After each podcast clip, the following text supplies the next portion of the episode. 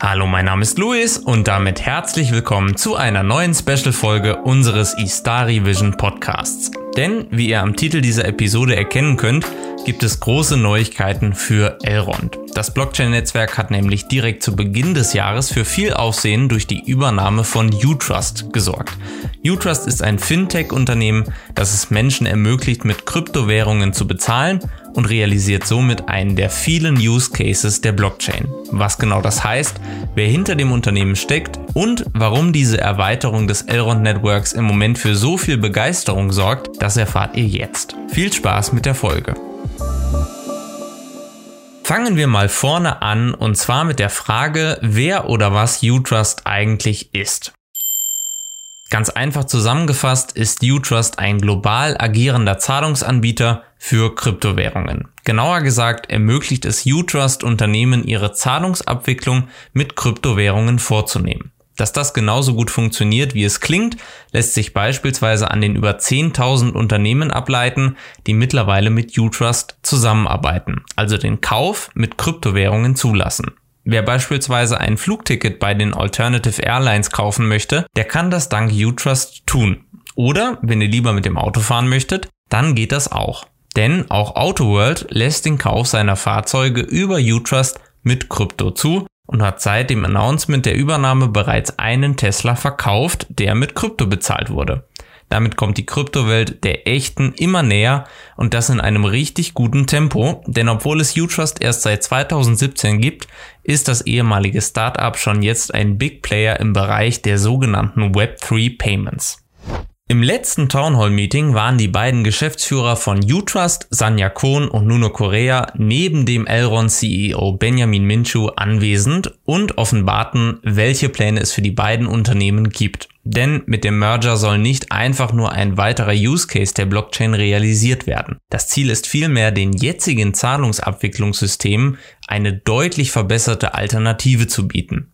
Aber was ist damit gemeint? Um die geteilte Vision der beiden Unternehmen zu verstehen, sollten wir uns kurz einen Überblick über die Zahlungsabwicklungssysteme verschaffen, wie sie jetzt in den meisten Unternehmen Anwendung finden. Dabei werden kleinen genauso wie großen Unternehmen, egal ob Einzelhandelsgeschäfte oder große Buchungsfirmen mit mehreren tausend Transaktionen am Tag, im Schnitt drei bis zwölf Prozent Gebühren pro Transaktion also quasi pro Kauf für die Zahlungsabwicklung berechnet.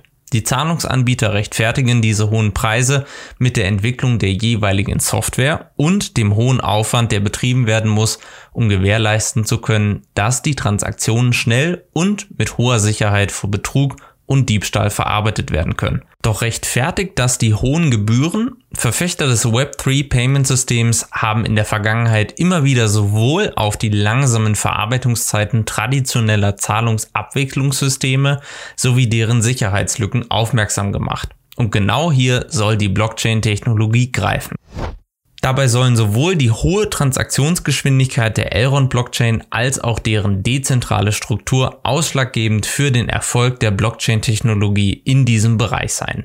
Doch das ist noch nicht alles. Denn obwohl niedrige Kosten und eine erhöhte Sicherheit für viele schon Grund genug sein dürften, sich näher mit den Vorteilen der Blockchain zu beschäftigen, kommt mit dem Merger der beiden Unternehmen noch ein neuer Aspekt dazu, nämlich das sogenannte Merchant Yielding. Und jetzt Aufgepasst! Merchant Yielding beschreibt die Möglichkeit für Unternehmen, ihre Kosten, also die hohen Gebühren für die Verarbeitung der Zahlungen, in Gewinne umzuwandeln. Richtig gehört. Die Idee dahinter klingt verrückt, aber das kennen wir ja mittlerweile aus der Kryptowelt und doch sollen noch dieses Jahr die ersten Tests stattfinden. Mit Merchant Yielding soll es Unternehmen ermöglicht werden, sowohl von den Vorteilen der Elrond Blockchain als auch von dieser neuen Art Kosten in Gewinne zu verwandeln, zu profitieren.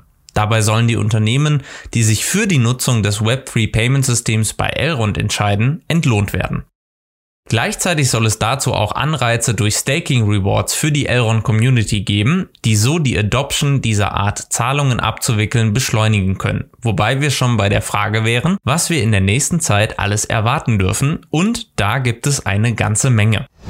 Genauso wie es schon beim Launch der Maya Exchange und des Ride Tokens der Fall war, steht bei Elrond auch bei diesem neuen Projekt die Community im Vordergrund. Konkret heißt das, dass die Planungen für einen 5 Jahres Staking-Plan bereits angelaufen sind. Wer also auf einen eigenen Token auf der Maya Exchange hofft, der darf sich schon freuen, denn genau das wird kommen. Dabei soll der bereits existierende UTK-Token von Utrust auf die Elrond Blockchain kommen. Dieser hatte bereits 2021 ein Volumen von 100 Millionen Dollar und wird zukünftig immer mehr Utility bekommen. Dabei wendet Elrond die gleiche Buyback and Burn Strategie an, die auch beim Exchange eigenen Max Token Anwendung findet, um für eine ausgewogene Deflation des Tokens zu sorgen. Außerdem haben beide Unternehmen angekündigt, schnellstmöglich eine gemeinsame Wallet bereitzustellen, was natürlich wieder für mehr Nutzer und damit für mehr Volumen sorgen dürfte. Derzeit bietet Utrust noch deren eigene Hold Wallet an, die ihr euch im App oder Play Store kostenlos herunterladen könnt. Eine gemeinsame Wallet soll laut Elrond für bis zu 10 mal mehr Nutzer sorgen. Darüber hinaus gibt es die Idee, den UTK-Token zu einem Stablecoin zu machen, um für mehr Stabilität zu sorgen. Dazu werden wir aber wohl erst mehr erfahren, wenn die Details geklärt sind. Sobald das der Fall ist, lassen wir es euch natürlich sofort wissen. Vergesst also nicht, unserem Podcast zu folgen.